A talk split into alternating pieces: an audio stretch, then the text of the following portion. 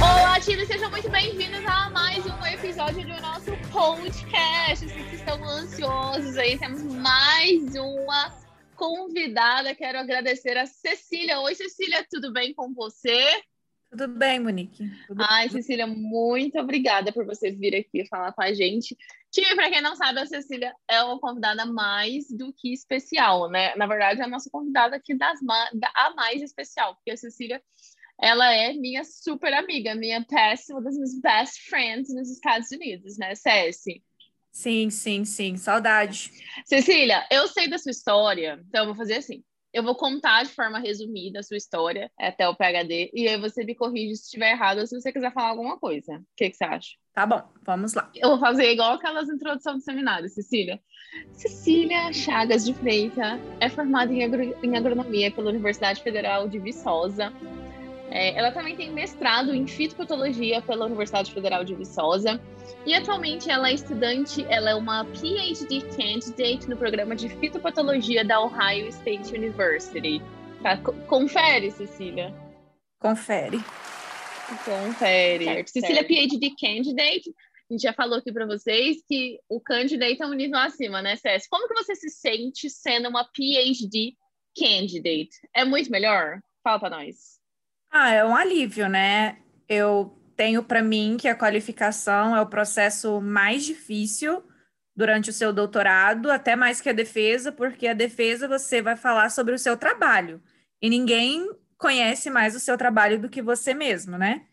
E durante a qualificação, você pode, eles podem te perguntar assuntos dos mais variados e coisas assim que talvez você não, não, não tinha não tinha estudado ou não pensou sobre. Então, quando você consegue passar pela qualificação, realmente é um grande alívio.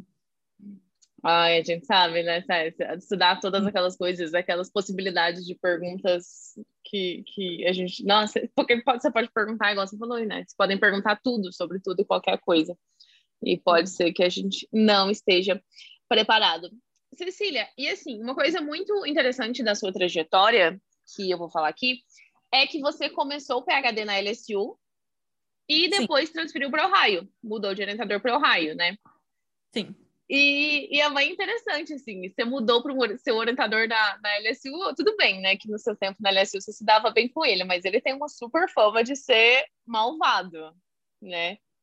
E daí você foi para um outro orientador que parece que você se deu super bem. Como é que seu, é seu relacionamento aí com o seu novo orientador? Pelo que você sempre me falou, vocês se deram super bem durante todo o processo. Foi isso mesmo? É, sim, na, na LSU eu trabalhava com um orientador ele é asiático e não vamos mentir que aqui os orientadores têm uma fama de serem mais bravos no geral. Comigo, eu fiquei menos de um ano. Comigo, eu não sei se eu não dei tempo para ele de ficar bravo comigo, mas ele era um amor comigo. Assim, Não, mas, lembro que, que ele gostava de bala de café que você levava para ele. é, acho que é porque eu fazia pão de queijo para ele, talvez. Também, o pão de queijo abre as portas. É, quando eu vim embora, ele ficou bastante chateado, me parece, né? Mas, enfim. Não foi assim, né? No início foi estranho quando eu vim, porque na LSU eu estava no campus principal. Uhum. E aqui na Ohio State eu não estou no campus principal, eu estou num chamado Branch Campus, que é uma uh, research station em agricultura. Uhum. que é, não é, não tem todo o aparato, toda a estrutura que se tem no main campus. Eu, na Uhum. Life Science Building, era cross street do, do Union, do, do, de um Starbucks. Aqui não tem nenhum coffee shop no campus, assim. Então, Nossa. é, aqui então quando chegou aqui para mim foi aquela coisa assim. Segundo, também eu vim de um laboratório super diverso, né? Em que o próprio orientador é, era internacional, tinha outro brasileiro no laboratório, a maioria das pessoas no laboratório eram internacionais, e eu vim para um laboratório que só tinha americano, Eita. inclusive meu orientador. E no Eita. Eu vou falar que eu não gostei muito dele no início, não. Pra ser sincera, foi uma coisa, foi um choque pra mim. Eu, na minha cabeça, eu saí de lá para fazer meu projeto do sonho, para chegar aqui e fazer um trem meia boca que eu não queria. Mas com o tempo, eu fui acostumando. Eu fui acostumando com o laboratório, eu fui acostumando com as pessoas, inclusive com ele. E assim, a partir do momento que a gente se conheceu mesmo, eu acho que no início também ele tinha um pouco meio pé atrás comigo, mas eu acho que é aquela coisa de você não conhecer a pessoa. Com Aí, a certeza. É, que a gente se conheceu, assim, eu e ele. É outra coisa, assim, ele eu falo que ele é uma das melhores pessoas que eu conheço. Eu tenho, eu sou muito, muito, muito, muito feliz de eu estar trabalhando com ele, porque ele é uma pessoa maravilhosa, a gente se dá super bem. Ai, que coisa boa. De todo mundo que formou no laboratório recentemente, todo mundo foi embora e eu vou ficar para fazer um pós-doc. Aham. Ou Hum. seja, ele realmente vocês criaram uma conexão. Cecília, é, você falou aí uma coisa que eu, que eu achei muito interessante, assim. É, inclusive, tem um, um amigo nosso que ele passou no mestrado, ah, ele passou no mestrado em Ohio, não na Ohio State, na Ohio University. E daí ele falou, ai, meninas, estava tratando como orientador, ele tá sendo não sei o quê, grosso comigo tal. E aí é, a gente falou para ele a mesma coisa que você falou agora. No começo, é, é difícil de encaixar mesmo, mas a partir do momento que você começa a mostrar os resultados e mostrar que você realmente está comprometida, a atitude, você acha que, que, assim, que a atitude do orientador vai mudar mesmo? Você percebeu que foi assim ao longo do tempo que o seu mudou? Que precisa de tempo, né, para ele, para ele ver que você vai dar resultado. Ele sempre foi legal, ele nunca foi uma pessoa ruim, assim. Uhum. Mas eu já ouvi, eu tenho um amigo que está aqui no mesmo campus que eu, em outro departamento, que ele já está quase defendendo e ele reclama do orientador até hoje. Aham. É. E- É, sem surpresas, asiático. Ah, com é. certeza. É, ele reclama até hoje que o orientador é muito frio, que o orientador é, só quer, tipo, Muito rígido, cobra, só cobra, cobra, cobra, cobra, cobra, só trabalho, suporte, essas coisas. Então, eu acho que depende muito do orientador também. E eu acho que depende da pessoa. Tem pessoas que conseguem se dar bem com isso. Algumas não. Então, a gente conhece até um caso de uma pessoa que não e pediu para mudar. Mudou de orientador. aí na sua, no seu departamento? Não, aí na LSU. Ah, aqui na Leste a gente conhece duas, né? Que mudaram, É, que sim. saíram do asiático, que saíram do mesmo asiático e mudaram de orientador, porque não conseguiram ficar com ele. Sim, então eu acho que depende muito do orientador e depende muito de como a pessoa lidar com isso. O outro brasileiro que tinha no laboratório que eu trabalhava conseguiu até assim lidar bem com a situação, com o orientador. Inclusive, ficou por um pós-doc lá depois com, com Sim, esse é, asiático. é. É, É, então- tinha- Ah, desculpa, Sim, falou que ele pode não falar, tem Seth. relação que eu tenho com o meu orientador aqui, mas Isso. enfim. Mas, né? assim, é, o que a gente tá falando é que o independente do, né, da nacionalidade do seu orientador, claro que o asiático tem essa característica, mas é, você não vai, igual você chegou lá no seu laboratório, você não vai chegar lá é, com o respeito que você, Cecília, tem hoje. Né? O respeito que você construiu dentro daquele laboratório foi através dos seus resultados, foi através de tudo que você fez. É, acho que isso que fal- faltava bastante em mim, né? Apesar que eu consegui lidar bem com o meu orientador, mas em mim faltava. Eu queria que eu chegasse lá e ele gostasse de mim automaticamente, já me adorasse, do jeito que o meu orientador de mestrado me tratava, né? Mas demorou um Porque você pouquinho. não levou pão de queijo. Eu não levei pão de queijo, né? Pode ser por isso. Meu pão de queijo não era tão bom quanto o seu. Eu deveria ter roubado o seu pão de queijo para ele gostar de mim. Mas eu sofri muito com isso, dele não gostar de mim, não gostar de mim, não gostar de mim. Até que, né, eu comecei a dar resultado e ele começou, a gente começou a ter um relacionamento mais profundo, um relacionamento mais. é, É, mas, fui- mas eu fui aumentando. É, mas às vezes também não é, que- não é a questão de você, né? Às vezes a pesso- é, é o jeito da pessoa também. É a pessoa. Eu não sei você, assim, mas assim, é, eu sinto que no Brasil a gente tinha umas os relacionamentos bem mais. ahn, como, como que eu falo assim? é, nos Estados Unidos os relacionamentos são muito profissionais, né? Muito profissionais. Existe um distanciamento um pouco maior. Os asiáticos, inclusive, um distanciamento três vezes maior. E no Brasil eu sentia que eu tinha um relacionamento muito mais próximo do meu orientador de mestrado. Sentia que a maioria dos alunos tinha esse relacionamento mais próximo. Você sente que é assim? Ou é porque eu fiquei lá naquele ambi no ambiente da LSU e eu, e eu tenho essa perce percepção da LSU? Você tem outra percepção aí da OSU? Sim, eu acho que depende muito de onde você está, depende muito do orientador. É, no Brasil mesmo, em alguns lugares eu sei de outros de orientadores que também são bem mais são mais distantes assim. E aqui eu sei de, de, de, orientadores realmente que são mais distantes e uns que são mais amigos, mais parceiros, uhum. mais presentes. Então, eu acho que depende de onde você está e até mesmo do próprio professor, né? Porque aqui no nosso departamento mesmo tem, tem diferente, tem professores que são mais fechados e tem professores igual o Cris, que é o meu orientador, que é super legal. Então, é. É, eu acho que depende muito da pessoa. Que é muito particular. De, é, de cada pessoa, sim.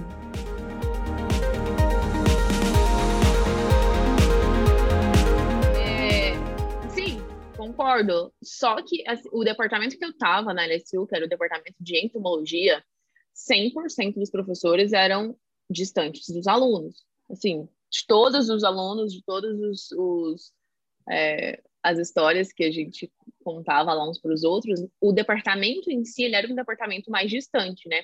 Enquanto isso, o departamento de fitopatologia da LSU, talvez até mesmo por causa do chefe do departamento, né, que tem um jeito de mais de maior proximidade, o departamento de fitopatologia ele é um departamento que é, as pessoas são mais próximas, tem mais atividades juntas, né?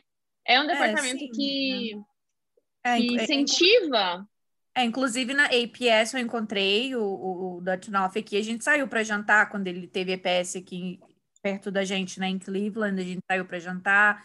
No meu aniversário, até hoje, ele me manda parabéns, então... Ah, é. então, ele é uma pessoa mais próxima, né, mais calorosa. Sim. Com certeza. Cessi, e assim, é, conta pra gente um pouco sobre a sua trajetória aí no seu durante o seu PhD, né? Você ainda tá, você vai terminar. É, eu sei que você é uma pessoa super conhecida na área, na sua área de fisiopatologia. Você tem uma super network. Você participa de todos os congressos, todas as APS você participou. Inclusive do ano passado que foi online, não participou? Participei. Participa de todas as APS. Deve participar de outras reuniões aí da sua área mais específica ou de outras reuniões regionais. É, e você é uma pessoa que me inspira, porque você fez muito com seu PhD. Enquanto eu só fui lá e fiz meu PhD, e tá ótimo, fiz meus artigos, e é isso, bola para frente. Eu queria acabar, porque para mim aquilo lá era. É, era difícil para mim o PhD, né? Eu não tinha um bom relacionamento com o meu orientador, era tudo muito sofrido. É, eu não procuro, eu fiz bastante networking, né? Eu fui nos congressos, eu conversei com as pessoas, eu é, troquei informações, troquei e-mails, conheci as autoridades da minha área, né? Conversei com as autoridades da minha área, apresentei trabalho, mas você foi muito além, assim. E eu queria saber, é, primeiro, as, como que você, eu sei que você já tem essa tendência natural a ser mais comunicativa, etc. e tal. Mas você sempre foi assim ou teve algo que te despertou? Que falou, não, eu preciso usar o meu PHD, eu preciso, eu preciso fazer algo mais nesse PHD. Eu preciso fazer um network, eu preciso ganhar os prêmios. Foi algo que te despertou ou foi indo natural? Eu acho que foi um pouco natural mesmo da minha personalidade. E outra coisa, assim, que eu acho também que o orientador ajuda bastante. Ele sempre me incentivou a ir em congressos, a participar de coisas. Eu, por exemplo, já organizei alguns eventos. Uhum. Isso é um que alguns orientadores puxam o aluno para trás, né? Não, eu quero você 100% focado na pesquisa. Uhum. E o não, ele sempre tudo que eu cheguei, ah, eu quero fazer isso, eu fui convidada para fazer isso ele sempre incentivou e sempre falou, não, vai. E o que ajudou bastante, assim, para mim, e, é, em relação a congressos, né? Ah, eu quero ir na, na IPS. Eu não fui em todos desde que eu cheguei. Eu Uhum. fui a partir do momento que eu tive resultados para apresentar, né? Eu cheguei Uhum. em 2015, eu já cheguei aqui próximo de uma IPS, no do 2016 eu também ainda estava bem baby, assim, porque eu fiz mais disciplinas, mas a partir de Uhum. 2020 eu fui em todas. E tem aquele Então. incentivo no, no nosso departamento, eles sempre incentivam a gente a participar da, das APS, eles pagam, né, para a gente ir. Tudo pago pelo professor ou pelo departamento aí no seu? Meu professor paga, mas o departamento ajuda também. Aqui no nosso departamento, uma coisa bem legal que a gente tem, a gente tem uma associação de grad students Uhum. e a gente oferece travel awards para os estudantes Ah, sim. e é 500 dólares para você ir em uma conferência. E o, a associação dá 250 e o departamento complementa os outros 250. Então, Legal, Cecília. É, o departamento também ajuda, incentiva, mas é claro que só 500 geralmente não dá para você cobrir todos os gastos do congresso, né? Aí E- o seu professor cobre, cobriria o resto. É, aí quando ele pôde, ele teve o recurso, ele sempre pagou para eu ir na, na congressos e, e coisas. E eu sempre também tento aplicar para Travel Awards. Ah, na PS mesmo, se você ganha um ano, você não pode pedir no outro. Uhum. Um dos quatro anos que eu fui, 17, 18, 19, 20, eu ganhei dois Travel Awards. É. Que isso, Cecília. Cécia, então falando em awards aí, awards, é, uma tradução para o português aí seria como se fosse uma premiação? Seria como se fosse uma É, tipo, premiação. É um prêmio, um auxílio financeiro para você atender ao evento. Isso. Exato.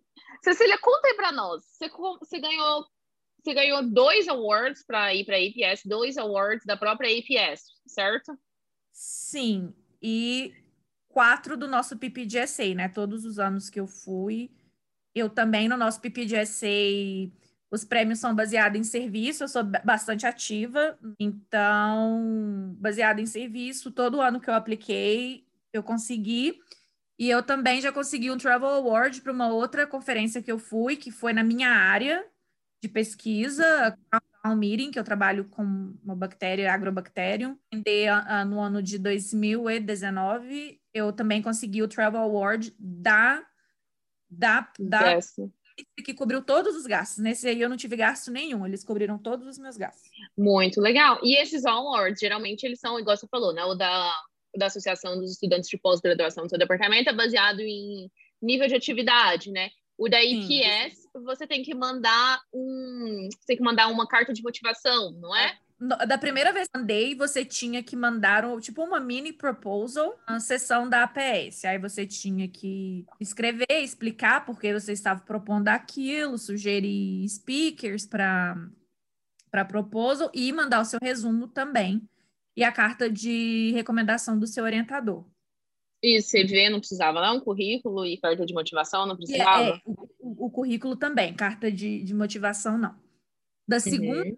vez, é, precisava também da carta de recomendação, do currículo, do seu resumo, e eles tinham algumas perguntinhas que você tinha que responder, e você é avaliado pelos estudantes que ganharam o, o award no ano anterior.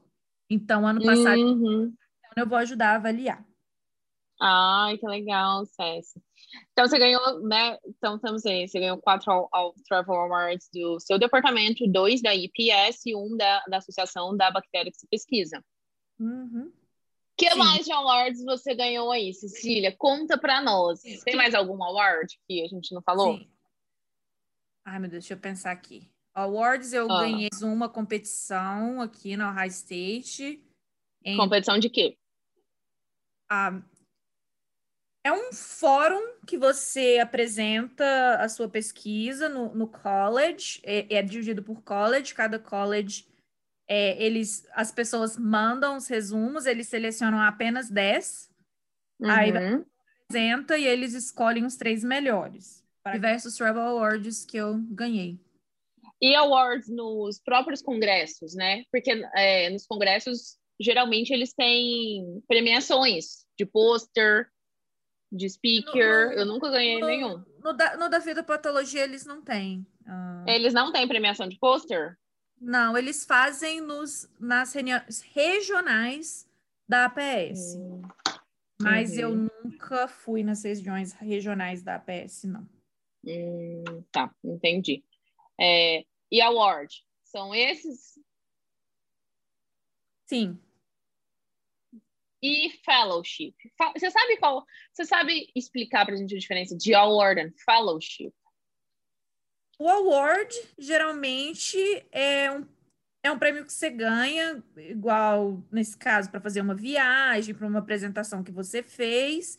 E a fellowship geralmente é para cobrir seus gastos com o seu estudo, pagar sua tuition, pagar sua, a- o seu estipêndio, né, o seu salário, porque você também, né, recebe salário. É um valor que você recebe, né? Um valor que você ganha para você continuar trabalhando na sua pesquisa, né? E aí você ganhou uma fellowship, não ganhou? Sim. Você aplicou para uma fellowship e qual, como que você aplica para fellowship? Como primeiro como que você ficou sabendo dessa fellowship e depois como que é a aplicação dessa fellowship? Essa fellowship que eu apliquei, ela é da Ohio State University. Ela Da chama, própria universidade. ela chama Presidential Fellowship e não é o estudante que aplica, é o departamento que te indica Uhum. para ganhar essa fellowship. É o E- departamento que te indica. Sim. Mas É você teve que sinalizar em algum momento para o seu departamento que você tinha interesse nessa fellowship? Não. Não é você. É o departamento. Nessa, nessa específica, né? Eles conversam com os professores. É, Uhum. É, tipo, para você aplicar para essa fellowship, tem alguns critérios que você tem que ter. Você já tem que ter qualificado, é um. Uhum. Tem que ter o, o mínimo GPA, né? Aham. GPA é o seu coeficiente de aproveitamento, que aqui nos Estados Unidos vai de... É, é no máximo 4, né? Então, Uhum, você- Isso. Pelo, no mínimo 3.6 para poder aplicar. E eu acho que o departamento comunica aos professores, ó, fulano no seu laboratório é, é elegível, a gente vai aplicar com essa pessoa. Aham. Aí eles entraram em contato comigo, o departamento, que eles iam fazer a minha aplicação. Aí eu tive que escrever um research statement de cinco páginas. Aí tive que mandar o meu currículo junto. O meu orientador teve que mandar uma carta de, de recomendação. Eu tive que pegar mais duas cartas de recomendação de outras duas pessoas que não meu orientador. E o departamento Uhum. Tem um mini dossiê sobre a pessoa que aí eles submeteram. Uhum. É, chama Presidential Fellowship. Essa, essa Que- fellowship. E é assim, como se diz, né? Sem falsa modéstia, é a principal fellowship da, da, da graduate school aqui. E, tipo assim, Só é outstanding people, é só para pessoas que realmente, se destacam. sim. São Então, eu fiquei de destaque. Departamento pensar em mim e de ter conseguido ganhar. Nossa, que legal, Céssia, é muito legal, sabe? A gente nem imagina que tem esse tipo de oportunidade quando a gente está no Brasil, né? A gente não tem nem Sim. ideia. Mas foi muito legal você ter ganhado essa fellowship aí, que o seu departamento te indicou. E você foi lá, mandou todos os documentos, mandou, tinha um CV já bem legal, tinha uma experiência de pesquisa bem legal. E ganhou a bolsa. Parabéns, Cecília. Mais alguma fellowship que você se inscreveu e ganhou? Não. É, e tem a, a Ciência Sem Fronteiras, né? Que a gente veio, que também é uma fellowship e que. É considerado uma fellowship, sim. Sim. Então, dos, dos meus quase seis anos que eu vou fazer agora, defendendo, graças a Deus, é, no meu doutorado aqui, três anos eu tive a, a fellowship do Brasil, mais um ano eu tive Uhum. fellowship, e nos outros anos o meu orientador bancou o meu salário, meu estipêndio. Então, um ano da sua do seu um, um- depois que né, você não tinha mais bolsa de ciência sem fronteira, um ano você ficou com a fellowship dessa que você ganhou da Graduate School. Sim, eu fiquei seis meses como GRA, com meu professor me pagando. Aham. Aí, um ano com essa fellowship, depois, o ano passado, eu fui GRA again, de novo. E O ano agora- passado você fala em 2020? É, essa fellowship Ah, de 2019 que eu tive, no ano de 2019.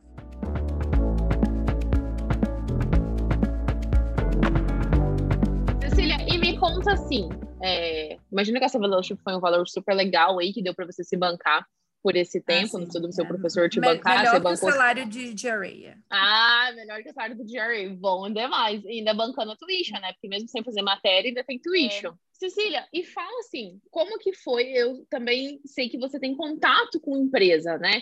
Que você é uma pessoa que é próxima de pessoas da empresa. A, a sua network, ela não está, é, não está 100% na área acadêmica. Você tem uma network nessa área de empresa. É, como que tá? Como que foi? Qual que é as suas experiências com o pessoal da empresa? Conta pra gente da indústria. É, Eu tento também aproveitar as APS, essas reuniões que a gente vai, né, para tentar me aproximar e conversar com essas pessoas. É, é importante quando você está aplicando para emprego, você ser conhecido, assim, né? E uma, co- e uma coisa que eu fiz que foi bem legal e que foi uma oportunidade bem legal também que eu tive durante o meu doutorado foi um projeto que eu participei no verão de 2018 chamado iCore, que é um Uhum. projeto de business. De E- business.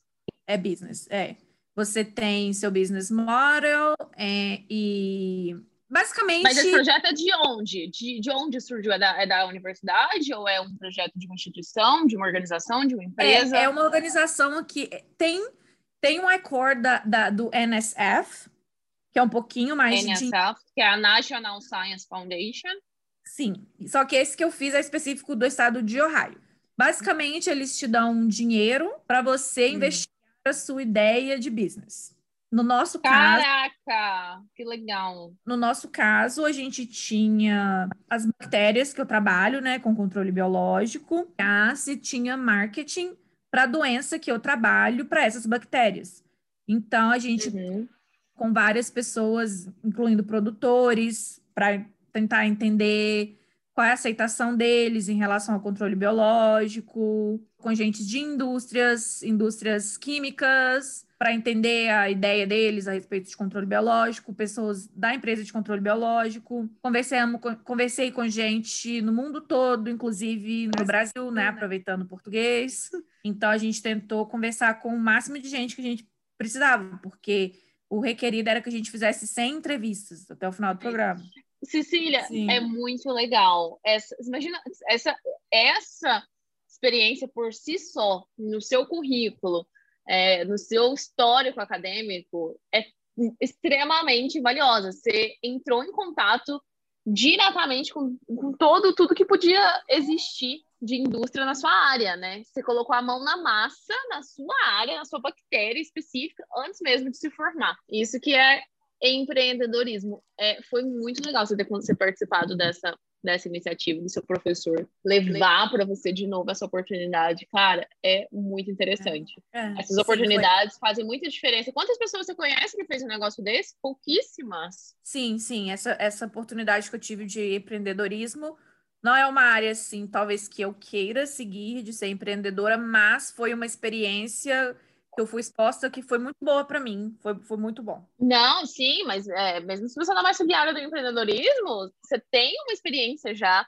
de industry, né? Quantos estudantes de PhD não saem sem ter essa experiência de industry? Apesar que na, nas- na área de STEAM, né? De Science, Technology, Engineers e Mathematics, é, tem bastante estágio para o próprio PhD, né? Para o aluno de PhD ir fazer um estágio na indústria. Então, esse é outro ponto que é bem legal dos Estados Unidos, já que no Brasil a gente dificilmente teria essa oportunidade de fazer um estágio na indústria. Pensa em fazer estágio na indústria enquanto está no PhD ainda ou não, CS? Não fiz, mas eu acho que era uma coisa que seria legal de fazer. Mas eu- Uhum. Então, mas, Ah, mas você não vai aplicar, então, esse ano, 2021, para, para estágio, não, mas eu para quero. estágio, não. Não, mas eu quero trabalhar na indústria. Então, eu tô com eu vou ficar aqui para um pós-doc um tempo, né? Para terminar meus Uhum. trabalhos, publicar. Eu ainda não publiquei nenhum artigo do meu doutorado ainda. Todo mundo tem seus defeitos, né? O do meu orientador é esse, ele é lento com publicação. Ah, é verdade, não dá para ser perfeito, pra- né? é, o que dá para relevar devido a todas as qualidades que ele tem, ah, mas ele é bem lento com publicação, então eu ainda não publiquei nenhum, mas Hum. tenho a intenção de publicar pelo menos três. Então, Uhum. vou ficar, vou publicar meus artigos, vou, vou trabalhar num projeto com ele que ele tem, mas paralelamente eu pretendo começar a aplicar também para a indústria.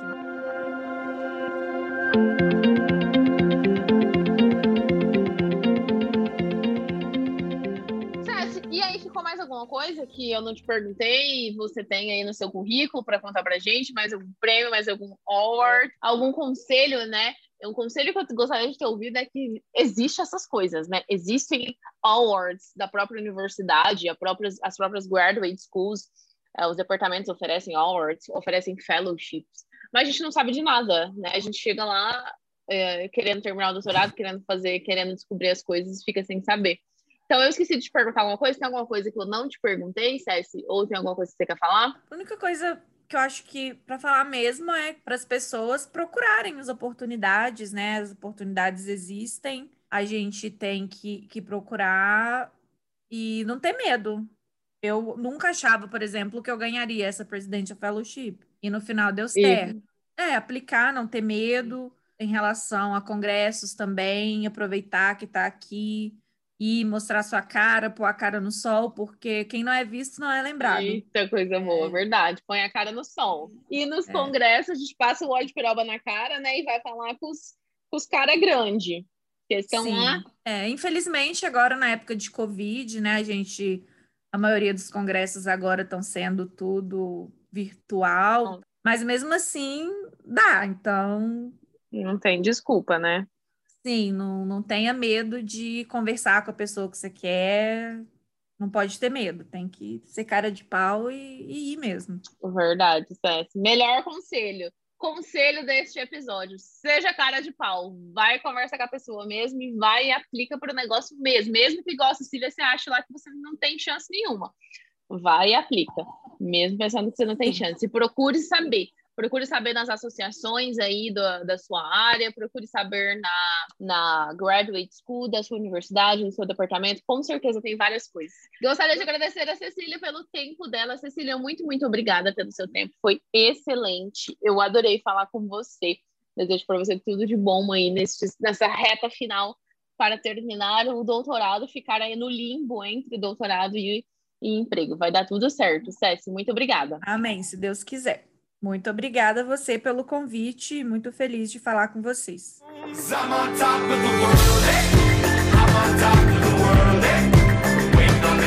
I'm